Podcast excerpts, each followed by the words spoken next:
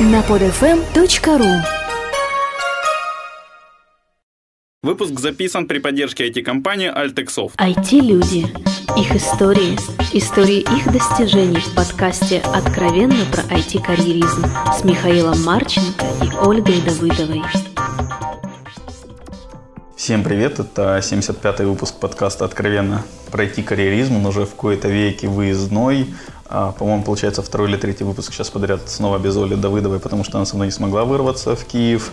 А, в Киеве это проходил Jam. Ни конференция, ни баркэмп, непонятно что так написано было, как минимум в пригласительном билете, который я распечатал на конференции. Я наконец-то встретил своего хорошего, доброго друга и уговорил его принять запись в подкасте.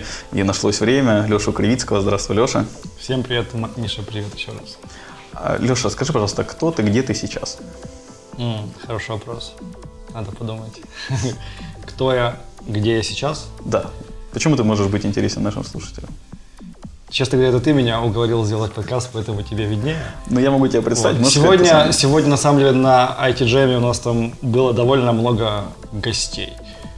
Мы заняли довольно немаленький уголок, попросили у Сиклума 5 флипчартов. А кто вы? Вот и неотрывно мы гиды по Scrum, scrumguides.com. Вот, и мы сегодня активно тусили, рассказывали людям про процессы, про командное образование, про все те прекрасные вещи, которыми мы занимаемся и зарабатываем деньги. Окей. Мы сейчас к этой теме вернемся насчет и Хорошо. конференции, и образования, и Как скажешь, ты тут старше у нас, поэтому... Сегодня можешь, я здесь старше. Можешь покомандовать немножко. Как ты вообще попал в IT? Как я попал в IT? Ты ведь, твоя работа связана с IT сейчас, правильно? Моя работа связана с IT, она находится, я бы сказал, бы на стыке. На стыке психологии, IT и человеколюбия. Эпично звучит, но как ты попал, то есть, насколько я помню и знаю, ты как бы изначально все же был просто айтишник до, что до, такое, до Что, что такое просто айтишник? Java я, был, я был разработчиком. Как ты вообще попал в IT? Ты же вот не родился сразу разработчиком? Нет, разработчиками становятся, ими не рождаются. Вот какой у тебя был процесс становления? А, я учился в девятом классе биологического лицея я активно собирался поступать на биофак.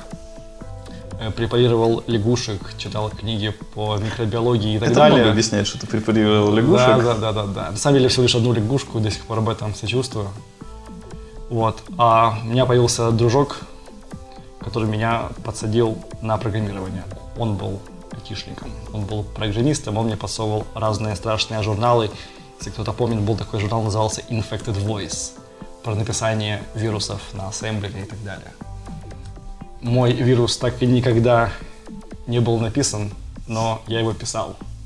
Вот это было интересно. А, ну, путь, как у многих, довольно стандартный. Assembler x86, Pascal То есть вот это 5.0, 7.0, Delphi. Это друг настолько увлек, что ты как бы забил... Да, друг меня настолько увлек, что когда я написал свою первую программу на Паскале, переписав просто текст из книжки, я видел, что она работает. Это был довольно такой весомый момент счастья в моей жизни. Было такое ощущение, вау, я управляю машиной. У меня тогда еще не было прав, поэтому управление машиной это была реально большая вещь. То есть у меня было ощу- ощу- такое ощущение, что я могу управлять сложной штукой, компьютером. И это чувство какое-то время длилось, и на его волне я изучал новые языки программирования. Вот там, это все ковырял. было в школе или это уже школа с Это было в школе. Это, это было в школе э, в 11 классе, когда все мои друзья поступали на, на биофак и на медицинский. Я ходил в подготовительные курсы КПИ, активно поступ, поступал на ФИФТ. ФИФТ это факультет информатики и вычислительной техники. Это случайно не тот же, где Солнцев учился? Не знаю, где учился Солнцев, я его там не видел, подозреваю, что нет, потому что мы с ним одного возраста. 18 корпус КПИ. Прекрасное место, да. Понятно. Не и... знаю, насколько это интересно нашим любимым слушателям. Ну, насчет корпуса, наверное, вряд ли, а вот насчет фифта, думаю, интересно. А, и твой первый практический опыт работы, развития, куда дальше Мой первый практический опыт – я на Delphi писал офигенно крутую по тем временам систему для украинской фондовой биржи э, продажи в онлайне ценных бумаг. Еще как вот. студент. Как студент за тысячу долларов в течение года я писал эту систему. Тысяча долларов в год. 500 долларов не оплатили в течение полугода, 500 были даны бонусом по завершению системы. Система до сих пор, по-моему, используется в украинской фондовой бирже. Мне очень стыдно. Стыдно? Окей, шикарный первый опыт работы, по-моему, особенно на государство, можно сказать, да? Да, это было государство, это было любимое государство. С твоим бизнес-партнером у вас есть что-то общее? Вы оба первые ваши работы были так или иначе связаны с государством? Кстати, об этом... Ты имеешь в виду Наташу Тренину? Да. Я об этом не думал, да. У тебя есть еще бизнес-партнеры? У меня есть много скрытых бизнес-партнеров. Окей, это мы друг, для друга, они друг от друга не знают ничего. Это, о, можешь рассказать, кстати, в подкасте, это будет эксклюзив. По поводу другого подкаста. Супер. А, хорошо. Как ты дальше попал, вот скажем, в стандартное классическое коммерческое IT? Да. Аутсорс? Я устроился в компании, которая называется Миротех. Прекрасное заведение по тем временам. А, белые стены, хорошие компьютеры, стабильная зарплата, 300 долларов в месяц. Для Джуна, да? Да, Джуник, который, который особо, не особо там много может, сам не может, но очень хочет, у которого блестят глаза. Или 200, ну что, что такое? В общем, хорошие деньги по тем временам. Можно было в Киеве снимать квартиру, но я жил с папой и мамой тогда еще. То есть ты вообще шиковал по вечерам? Я вообще шикую по жизни. Вот, но денег хватало водить девушек в джаз-клубы, я помню. Вот, все было хорошо, работал в Миротехе я долго. Ты видишь мой Полтора профайл года. сейчас э, на LinkedIn, не полтора года, там потом идет компания Genesis. Ну, Миротехи Это написано все полтора. еще Это все Миротех, да. Это то есть, я, типа, я бегал в Миротехе между разными аккаунтами, мне давали всякие страшные грязные работы, типа там фиксить код на перле. А, не просите меня об этом. Писать ты- Visual Basic 6, что-то там. В итоге я пришел в аккаунт в Миротехе, который занимался телекоммуникацией, и в нем завис надолго. Слушай, мне тогда есть к тебе сейчас хороший вопрос, Давай. пока мы отвлечемся ненадолго от, от чисто карьеры, да, откуда куда ты переходил. А, у тебя довольно богатая инженерная практика, правильно? А, я бы так не сказал. Я, я нормальный программист. Сколько языков, на скольких языках ты писал? Я, я не хвастаюсь этим. Каких языках я писал или умею писать сейчас? Писал. Потому что есть вещи, которые я забыл навсегда. Писал, писал. Писал именно за деньги. Да. За деньги я писал на Delphi. За деньги я писал на Visual Basic 6. За деньги я писал на Visual Studio На Perl. 6. За деньги я писал на Perl. За деньги я писал на Visual Basic for Application.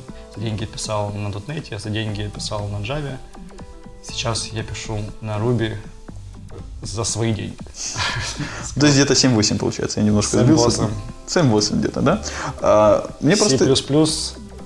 А, ну вот Visual Studio я уже говорю. Просто мне всегда был интересен вопрос, насколько важно для, получается, программиста, инженера, что важнее, знание языка и конкретных либо фреймворков или умение понимания архитектуры или каких-то базовых вещей, которые позволяют, помогают разобраться в любом языке?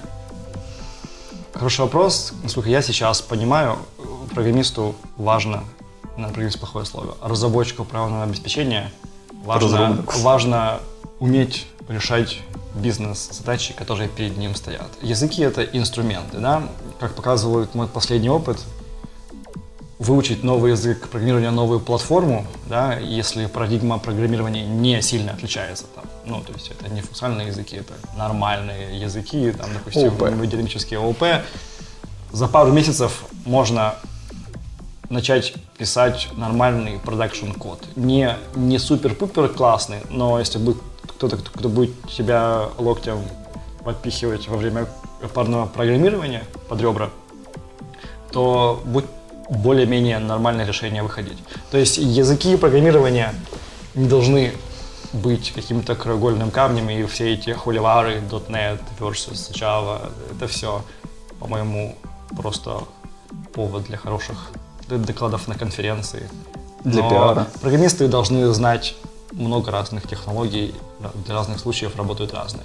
Что я не делал никогда, я никогда не писал на PHP. Какое-то время я Ты этим гордишься? как- какое-то время, будучи джавистом, я этим гордился, потому что джавистам платили в два раза больше когда-то раньше. Сейчас, по-моему, примерно Сейчас одинаково. меня окружают миллионы PHP-программистов, куча проектов пишется на PHP, там появились объекты, и не побоюсь этого слова. Никак, никогда не писал, но Окей, давай тогда вернемся к Миротеху. Вот Давай ты в. Миротехе Да. был все время только инженером или, может быть, кем-то больше, а-ля Team Lead, Project Manager? Меня довольно быстро там подняли в тим лиды. А за счет чего, как ты думаешь?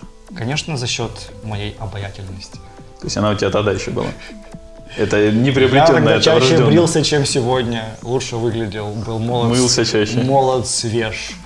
А, не знаю, были маленькие проекты, я там себя как-то активно проявлял. Очень повезло с руководителем, который делал что-то, что я сейчас понимаю, называется экстремальным программированием, но это так не называл. И, это было очень интересно. Маленькая команда. Просто все ушли, остался один я. Потом мне дали людей в подчинении, и так как-то неформально я стал тим лидом небольшого проекта, потом пошли другие проекты.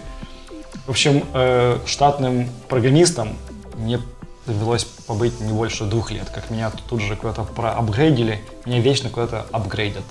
Я был в Фидонете, я был в Фидонете, не успел я этим насладиться, как я стал нодой 408, кто знает, о чем речь. А, не успел я побыть безработным, как я придумал свой бизнес. Меня вечно куда-то тянет. Ну, инициатор ты или вокруг тебя инициатива толкает? Это какой-то общий процесс. Нельзя делать внешне от Синергия. внутреннего. Это, это одно и то же. Окей, а, хорошо. Там вот после Миротеха у тебя здесь написано сиклом, но я, насколько знаю, слышал, ты вот где-то в районе 2006 года вроде жил в э, Швейцарии. Ответ – да.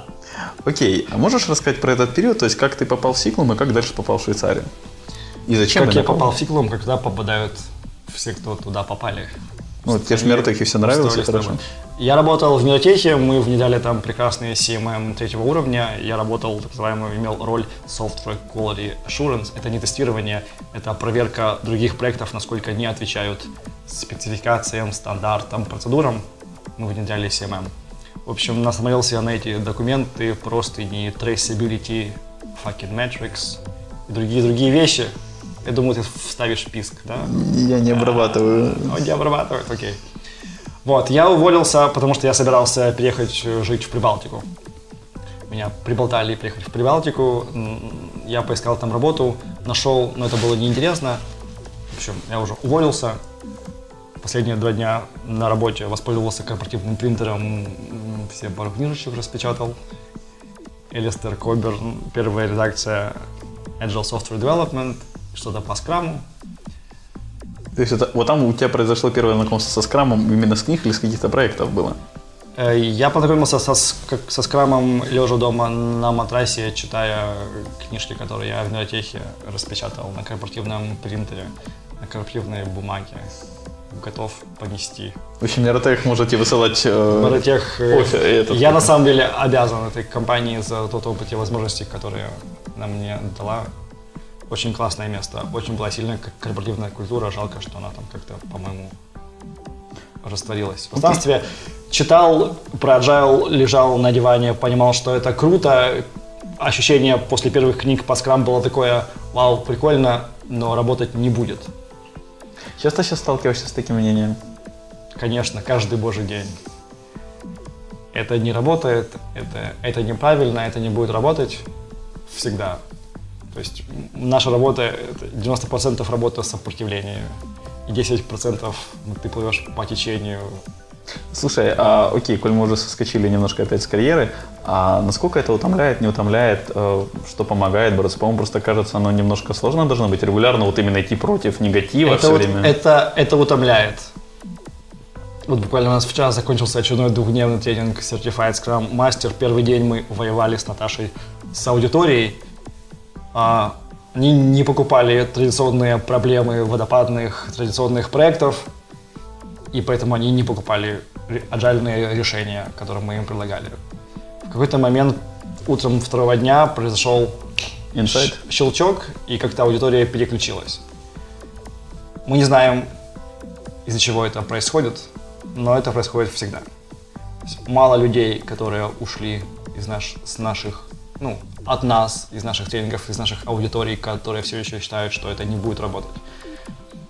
А проблема с объяснением гибкой разработки agile скрама, она такая, что это то же самое, что учить человека кататься на велосипеде, не имея велосипеда, не имея опыта катания на велосипеде у этого человека. Ты ему, ты ему объясняешь какие-то вещи, а для него они кажутся нелогичными. Да? Оказывается, чтобы, чтобы велосипед держал равновесие, нужно на нем ускориться. На маленькой скорости ты просто упадешь и повредишь себе коленку, да? Но чтобы развить скорость, нужно почувствовать уверенность в велосипеде. То есть одно другому как бы противоречит. И тренинги — это такая вещь, когда ты показываешь указкой на фотографию велосипеда, и говоришь, вот на нем нужно ехать вот так-то и так-то, и будет, и вы будете а, а, разгоняться, и у вас будет появляться устойчивость. Слушай, ну... Но, но, но если у людей нет реально опыта, а, к сожалению, у людей не часто есть опыт классной командной работы, классного заказчика, который может выполнять функцию owner, а они не, не работают в контексте, где они могут регулярно, часто выпускать рабочие версии софта. Многих людей в нашей индустрии просто не было такого успешного опыта. Они аварятся в своей какой-то корпоративной самсаре. И поэтому на пальцах, каким бы то ни был красноречивым, классным, обаятельным, объяснить это сложно. Что мы делаем? Мы заряжаем людей таким количеством витаминов, иногда амфетаминов, на тренинге – так, чтобы у них хватило смелости прийти, начать что-то пробовать. И начав пробовать, они увидят, как это классно. Или не увидят, но это уже их судьба. Окей, Леш, а, тут могла бы быть ваша реклама, если бы были не скромгать да, да, да. что-то другой. А, давай немножко вернемся опять назад. То есть вот лежал на диване и почему-то выбрал. Ты меня все время возвращаешь в прошлое. Да. Я люблю настоящее, тут хорошо. Я лежал на диване, читал книжку, понимал, что это невозможно. Прости, пожалуйста, я вот на твою не могу не парировать, но если бы ты не лежал тогда в этом прошлом, не читал бы, ты вряд да. ли бы занимался сейчас скромом. Мы не знаем, что было бы, если было Но бы вероятность была бы меньше, согласен? Мы не знаем. Я, я про вероятность. Мы не можем утверждать. Я не утверждаю, я про вероятность. Жизнь не подлежит вероятностным вычислениям. Она всего одна, и ты не знаешь, что было бы, если было бы по-другому. На жаль. Не факт, что она не одна, кстати. Жизнь это теория. Много, но Окей, Окей мы вернемся, давай. Лежал и почему сиклом? Лежал и почему сиклом? Я походил по нескольким компаниям.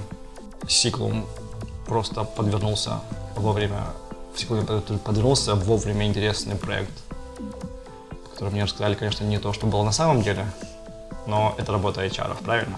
И за это их не стоит. Это рекрутер. Не стоит их за это, да, не любить.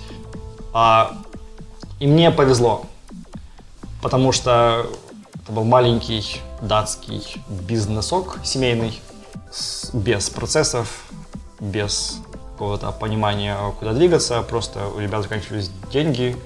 Они три, трех своих программистов в Дании уволили и наняли шесть в Киеве. И у них были довольно большие клиенты, все еще довольно убыточный бизнес. Это, кстати, довольно интересная вещь, которую я понял очень-очень не скоро. Как такое может быть? У тебя офигенно большие клиенты, долго, и у тебя офигенно невыгодный, убыточный бизнес. Вот. Но, тем не менее, у них были какие-то инвестиции, они могли позволить себе нанимать людей. Я был первым, кого они наняли в Киеве. И так как у них не было процесса, а я был заряжен витаминами agile, вот, то недолго думая, я зарядил этими витаминами своего партнера в, в Дании, и мы с ним оба с горящими глазами стали внедрять всякие всевозможные практики, которые нам только попадались под руку. Как То получалось? Есть в, как, в какой-то день, я помню, мне попалась в руки книжка Майка Кона про пользовательские истории User Stories Applied. Вот, этот парень был в Киеве, мы с ним ее полистали в кафешке, побежали в офис и стали переписывать наши спецификации на User Stories. Сейчас, сейчас звучит смешно, но было довольно любопытно. Ты спросил меня, получилось ли? Да. А этот, этот проект до сих пор живет в сиклуме, они до сих пор... Убыточны? Я не знаю, вытащены ли они, они до сих пор в бизнесе. Там сменилось уже, наверное, три поколения разработчиков, три поколения продаконеров. Все еще они работают, скажем, по agile. По тем основам, которые заложил сам ты? Ну, эти ценности прижились, э, не было повода их менять. Я не знаю по -по почему, но скрам там прижился. Окей, а что дальше было? И там все очень здорово, я надеюсь, сейчас. Что было дальше? Дальше мне удивительным образом знакомые предложили поработать в Цюрихе. Я помню, я когда-то ехал на поезде э, по долине в Швейцарии, заснеженные вершины, зеленая травка, коровки, пьешь бренди и коро- куришь сигареты. коровки с бубенчиками, но ты их не слышишь, потому что поезд идеально изолирован, ты пьешь вкусную водичку. Я подумал, вау, хорошо бы пожить в таком классном месте. Вот. Я в таком месте не пожил, я пожил в Цюрихе, вернее, под Цюрихом, но это было недалеко. Так что а, желания сбываются, но нужно быть более конкретным вместо желания. То есть с Тюрихом тебе просто повезло. грубо. Вот, вот что-то вот смесь Ты- движения. Ты не желания. поверишь, ты не поверишь мне, я, это звучит реально глупо, да? Я в Карпатах на горнолыжном курорте в Славском, работая в лыжном патруле, встретил девушку, которой я помог донести лыжи, которая приехала с парнем, который на самом деле новозеландец, который живет в Цюрихе и которому через год пона- понадобился проектный менеджер, у которого был мой имейл. Офигеть. А вот так вот. Судьба — это зло. Я не верю в судьбу, я верю в ситуацию. Я думаю, просто когда-то в прошлой жизни вы уже помогали друг другу, и вот что-то в этом вас и свело. В общем, это была компания э, европейская с одним из офисов в Тюрихе. У них на тот момент э, была команда разработчиков в Киеве. И они искали человека, который поможет наладить связь между швейцарцами и украинцами. Они хотели, чтобы он жил в Цюрихе. До сих пор не знаю, как называется такая позиция. У меня был единственный проектный менеджер. Я ничего не менеджил. Вот. Но от, а- Интерпретатор. отсутствие, по сути, четкой, четкой долж- должностной инструкции позволило мне сделать то, что я там сделал. И Вот. Что ты сделал? Я там внедрил Agile. И получилось? А-а-а. Заработало? На одном проекте, да, поэтому я ушел, э, Agile закончился.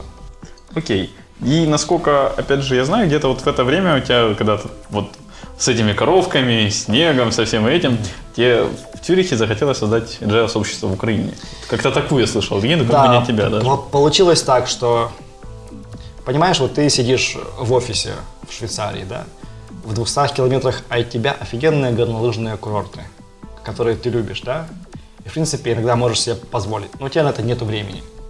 Ты работаешь, там, сетапишь continuous integration для своей команды последние там, две недели, потому что большой проект. Ты приходишь домой, темно, холодная зима, у тебя начинается депресняк. И в какой-то момент этот депресняк меня завел в Google. В Google я написал Agile и попал на сообщество Agile Россия. Увидел там презентации слайдов Асхата Уразбаева. И думаю, это была его первая презентация или что-то такое. Там он сравнивал Scrum и XP. Я подумал, вау, что бы нам не сделать такую штуку в Украине. У меня была пара друзей из Сиклума, которые были в том моем проекте. Я больше аджалистов не знал. У меня было очень много вопросов, ни одного ответа. Мне нужно было, нужны были люди, с которыми общаться. Я зашел на Google группу, завел там Agile Ukraine, позвал своих друзей, и мы стали общаться.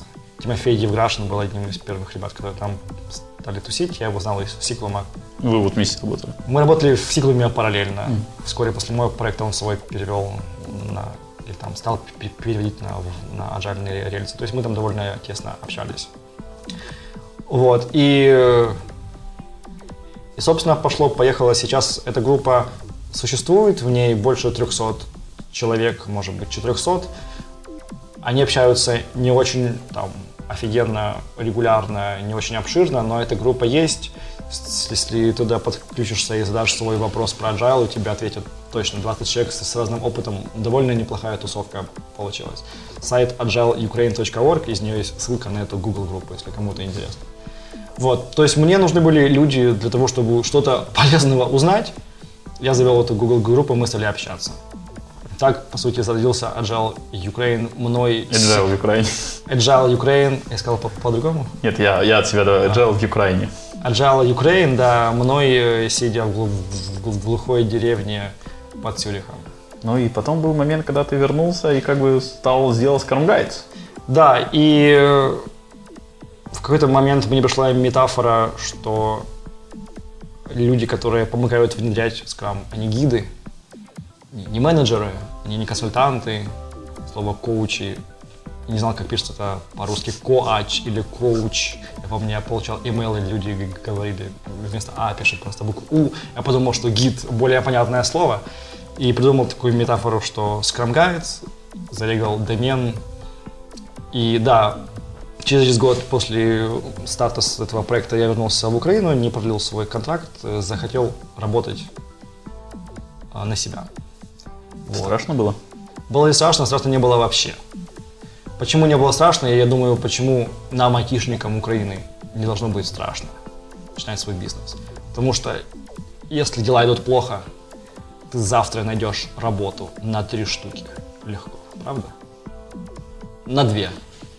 Да, вот на две это где-то скорее. Да, правда. но как бы ты найдешь работу, чтобы покрыть свои расходы. Вот, поэтому мне не было страшно, мне не было особо сбережений. Я в в Швейцарии все деньги проел, прокатал на лыжах, то есть, э, но каким-то образом случилось так, что Тимофей, а вот что мне помогало, мы мы стали, я очень хотел стать сертифицированным скрам-мастером. Не знаю зачем, но этот статус для меня что-то значил. Мои друзья ездили в Данию, в Сиклума получали э- э- эти штуки, и во мне стало проявляться жила такого пред- предпринимателя, что ли, или, или, не знаю, тому, кому жалко платить свои деньги, скажем так, что почти одно и то же. Вот. И мы решили привести в Украину одного из трени- тренеров, пом- помочь ему провести тренинг и, с- кажется, знаю. и А. самим там на шару сертифицироваться. Вот. Тимофей Евляшин мне сильно в этом помог, потому что я был в Цюрихе, он был в Киеве. Мы с ним стали проводить Майка Виздоса, такого симпатичного полненького американца. Он провел в Киеве с нашей помощью 3-4-5 классов, даже один в Москве. Мы хорошо продали. То есть у, у- у нас был какой-то cash flow, поэтому я какое-то время ну, не, мне не, не нужно было устраиваться на работу, чтобы прокормить себя. Вот, э, не знаю. А, мы запустили сайт Scrum Guides, повесили объявление о тренинге. На следующий день я получил имейл с заказом на тренинг. Вот, это был хороший знак, я считаю. Я не могу с этим не согласиться. Это был, это был очень плохой тренинг. Это был наш с Тимофеем первый тренинг. Я даже догадываюсь, где он был. По-моему, даже был в городе моем родном Харькове. не, это было нет? в Киеве. нет, это было в Киеве. Это было в Киеве. Это было ужасно. У меня до сих пор такое происходит. Вот, ну вот первый, первые 2-3 часа двухдневного тренинга – это самый сложный период, который есть.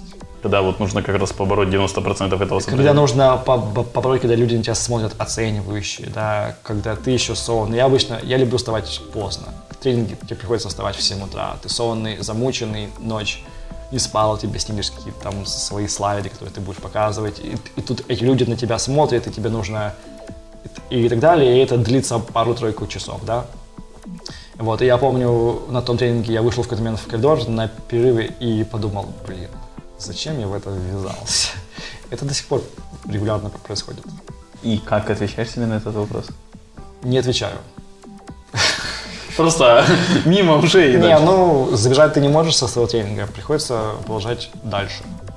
Вот. Ну, чему-то научился за, за последние три года Это уже больше, по-моему. или больше. Я не считаю. Ты в 2007 где-то начал? Ну, Значит, уже пять. Уже пять почти. Это уже такой срок. Да. Если бы кого-то избил, уже бы вышел. Если бы я избил кого-то, я бы уже вышел. Может быть.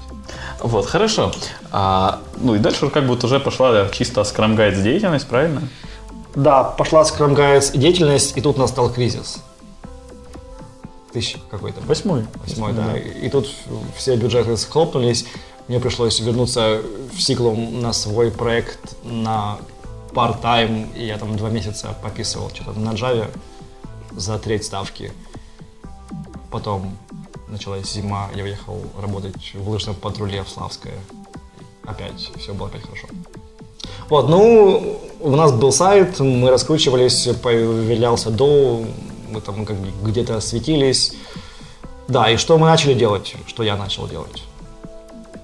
Э, Мы начали проводить встречи agile сообщества. Мы начали их еще раньше намного проводить, когда- когда я ездил из Цюриха в командировки в Киев, я их пытался совмещать э, с- со встречами клуба. Да. Первые мне помогли девочки Сиглма организовать. Я собираюсь, э, вот мы с тобой сидим в нашем офисе, я собираюсь найти у себя с Вичестеров разные-разные фотографии и сделать такой таймлайн. Там. Я думаю, это Будет круто очень, я думаю. думаю. Да, потому что знаю, ты говоришь, уже прошло 5 лет, да? Это правда, но это время Причем не я по- чувствуется. Погоди, так я был, получается, почти где-то сначала, то, что Ты я был... да, ты, 2008 ты где-то где-то. в начале стал мелькать. Я на- первый раз появился на- на седьмом гезеринге Agile, Вот, или да, в это- шестом. да, м, эти назывались конференции Agile Gatherings. Мы их провели, я их провел штук 10. Восемь. Штук 10, одну-две в Харькове, основные в Киеве. Потом пришла Наташа, и мы стали проводить Agile Basecamp уже платными, коммерческими. Agile Gatherings, гетеринги были бес- бесплатные. За Знаешь, если честно, вот, вот, вот как вы отнеслись к этому переходу, потому что я помню, как я и ряд моих Да. знакомых восприняли ну, на платные переходы. Да. Ну, в штыки, Да. тем более, когда это было перед этим бесплатно. Да. Но, допустим, вот тогда это воспринял в штыки, сейчас я понимаю, что это было лучше. Да.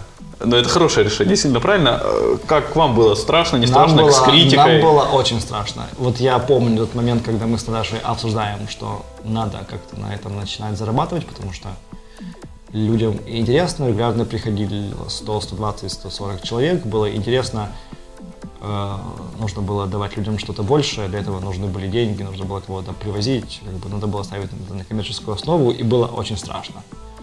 Но эти страхи у нас в бизнесе регулярно повторяются. Было страшно проводить первый Agile Eastern Europe. Я думал, мне свою квартиру уже закладывать или еще подождать. Ты столько денег брал на под это дело? Я не брал, но мы могли быть в минусе очень хорошем.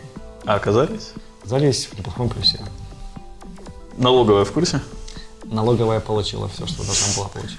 Окей, понятно. Даже И больше. как вот, опять же, следующий переход, то есть Java Basecamp все же это маленькие локальные, ну, относительно маленькие локальные вещи, Да. как минимум по сравнению с Eastern Да, Europe. да. А я, Easter- я, имел, я имел смелость списаться с кучей аджилистов. А так э, еще бы было интересное событие, которое, по сути, меня законнектило с кучей аджилистов. А, опять-таки, да, еще одна дурацкая история, в которую невозможно поверить. Мы с друзьями собрались поехать в Индию на 6 недель. Как раз я ув- уволился из, из Швейцарии. И вот у меня появилось то время, когда тебе нужно отпрашиваться ни у кого в отпуск, да? Вот, и мы решили поехать с друзьями в Индию на 6 недель. Я подумал, вау, я, я- буду в Индии, там должны какие-то аджилисты, я с ними пообщаюсь. Вот, нашел в гугле Agile India, написал какому-то товарищу с непонятным именем, фамилией, имейл.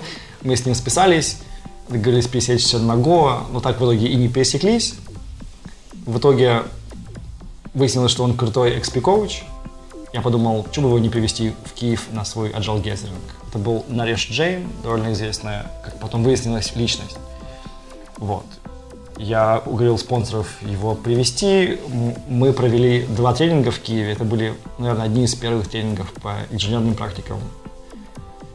А, э, Экспишным, да, тренинги были. Трен- на тренинги пришли, пришло много людей. Они были, ну, скажем, сделаны на четверочку Из пяти. с минусом из пятерочки, но это было что-то. К тому моменту уже зарождались Оливенков, Солнцев и другие гуру нашего времени, да, и в них это получается намного лучше, чем когда получилось у Нареша, но это было классно, и что сделал Нареш? Нареш оставил все деньги, которые он заработал мне. Он сказал со своим индийским акцентом, Алексей, I don't need this money. А, каким-то образом он работал тогда в неплохой компании ThoughtWorks в Индии. Он решил мне оставить все деньги. И сказал, знаешь что, возьмите деньги и поедете на Agile Coach Camp, который я провожу в Штатах. И привези мне их через другой способ. Нет, нет, нет. Он мне просто оставил деньги, и мне были деньги купить билеты в Штаты и поехать на встречу Agile коучей. Вот. И как было впечатление? было вау, круто. Вот э- это мне дало возможность законнектиться, э, стать, начать коннектиться с западными спикерами и недолго думая, я поехал на конвенцию Agile 2000, это был 8 или 9, волонтером, тоже меня нарежь помог мне вписаться в волонтеры, вход был не бесплатный на конференцию, иначе он стоит 2000 д- долларов. Там я видел еще больше докладчиков, стал с ними тусить, общаться, и в какой-то момент, недолго думая, я решил, вау, нам нужно прове- провести в Украине крутую конференцию. Назвал ее Аджали, да, и стал работать над программой, и тут появилась Наташа Тренина Карам Гайдс, да, и она пришла, когда уже была программа, были внешние коммитменты, но не было сделано ничего по логистике, ни помещения. Я уже думал там о своей квартире и прочих вещах. Вот, и следующие полгода мы с ним вдвоем колбасили, с можно ней. сказать. С ней вдвоем колбасили.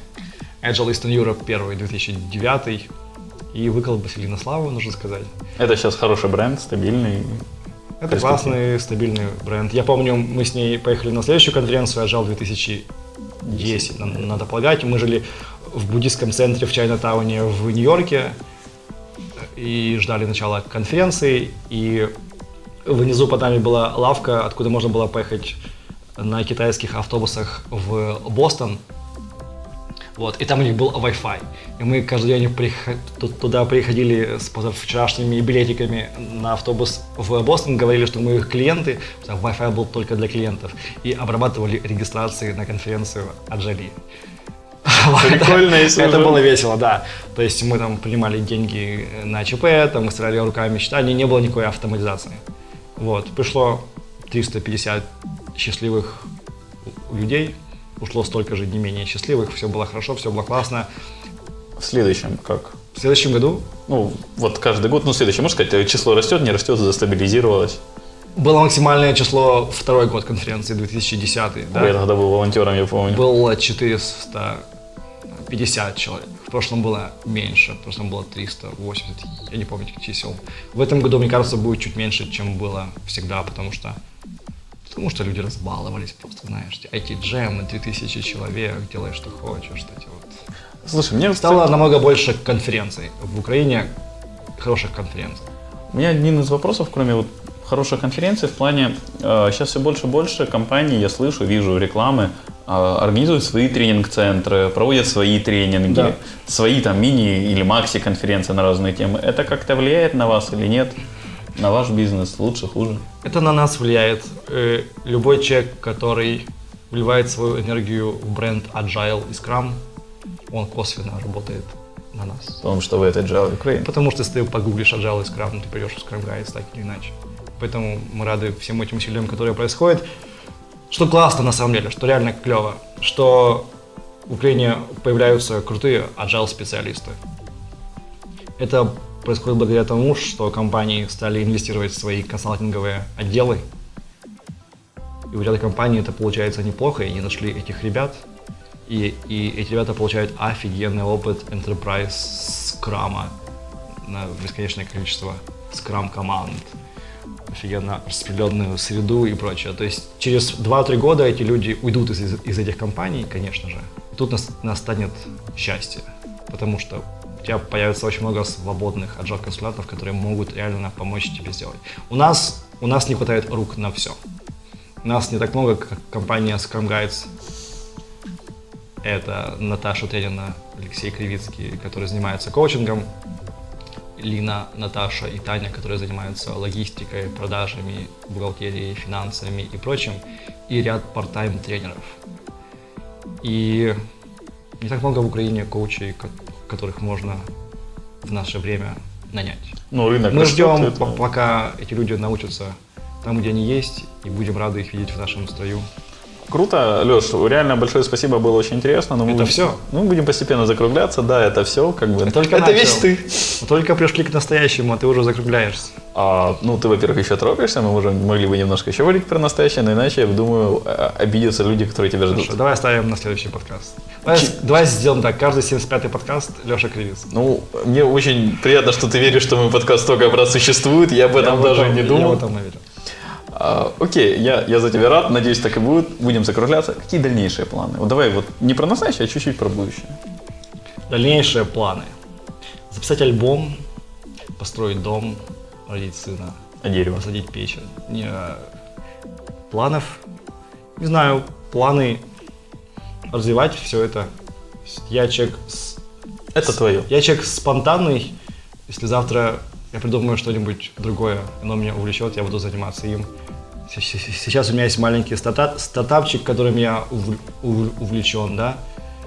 У меня появляются заказы на тренинги за границей, потому что я стал Certified Scrum тренером. Как пойдет дальше, как, как-то точно пойдет. Вот, мы сейчас стали задумываться о том, чтобы сделать Scrum консалтинг массовым и доступным. Есть множество небольших компаний, которые себе не могут позволить платить корпоративные рейты, Мы думаем о том, чтобы выпустить на рынок такое супер бомбическое предложение. Так что ждите. Круто. Дима. Если ты слушал наши другие выпуски, то ты знаешь, что мы просим... Это первый, который я слушаю. Ты, тогда ты узнаешь сейчас, что вот мы просим всегда наших гостей посоветовать две книги почитать нашим слушателям. Окей. На любые а, тематики. Есть такие книги, я как раз две в этом году прочел. Первая книга Хенрика Книберга называется «Lean from the Trenches» – «Бережливая разработка из траншей».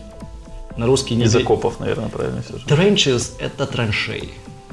Окей. И не передовая, и не окопы. Это, блин, там, где грязно и там, где работают. Офигенно классная книжка, выкачивается бесплатно в формате PDF, читается в самолете за полтора часа на диване за 40 минут. Книжка про то, как Хенрик закоучил IT-департамент шведской полиции в 150 девелоперов и перевел их проект со своими консультантами на офигенный Lean и Scrum. Офигенно классное, вдохновляющее чтиво. По-моему, я слово «офигенно» повторил только что семь раз, да? Ну, где-то тогда. Офигенно много раз. И вторая? И, кстати, на правах рекламы Хенрик будет с докладом по поводу этой книги и его истории в Киеве в октябре на нашей конференции. Слушай, я подозреваю, этот подкаст выйдет где-то как раз к... Когда вас Выпусти, пожалуйста, его немножко раньше конференции. 6-7 октября в Киеве Agile Eastern Europe. Вот чуть-чуть раньше, по идее. Сделай, пожалуйста, чуть, чуть пораньше, чтобы люди смогли купить билеты. Ну, если бы здесь была какая-то скидка, я, может быть, попробовал сделать. Ну, но... что-то придумаем. Вторая книга. Вторая книга это не айтишная, вторая книга про то, что все не так, как мы думаем. Все не такое, каким мы это видим. Нас с тобой не существует. С тобой сейчас. Иллюзии Ричарда Баха. Ничего нету, и тем не менее все проявляется. Книга называется «Каким все является». Автор Оля Нидл. Книга про буддизм. Окей. А, спасибо большое, Леша. Еще было пару вопросов. Да, последний. Пожелать что-то нашим слушателям. Пожелать что-то вашим слушателям. И вашим тоже, то что вас же тоже будут слушать. Алексей. Я хочу вот что пожелать. В последнее время в компаниях такая появляется интересная тенденция. Компании, большие компании, имею в виду, приходится в них бывать, ходить по коридорам, заглядывать в комнаты, искать нервно глазами, как канбан-доски на стенах, их там не видеть. В компаниях появляются разные игровые приставки. Даже не знаю, как называется. Kinect, и Xbox, и настольные теннисы, настольные футболы, всякая такая вещь, да, и люди там отключаются от работы и играют в игру. Почему это происходит, как думаешь? Ну, иногда просто полезно сменить э, как бы область ну, деятельности, о чем тебя мозг думает. Просто Может, сменить. Это полезно периодически. Согласен. У меня складывается впечатление, что это еще потому, что компании хотят сделать так, чтобы люди на работе себя чувствовали не на работе, а в игре. Чтобы работа воспри... Воспри... воспринималась легко, как фан, да?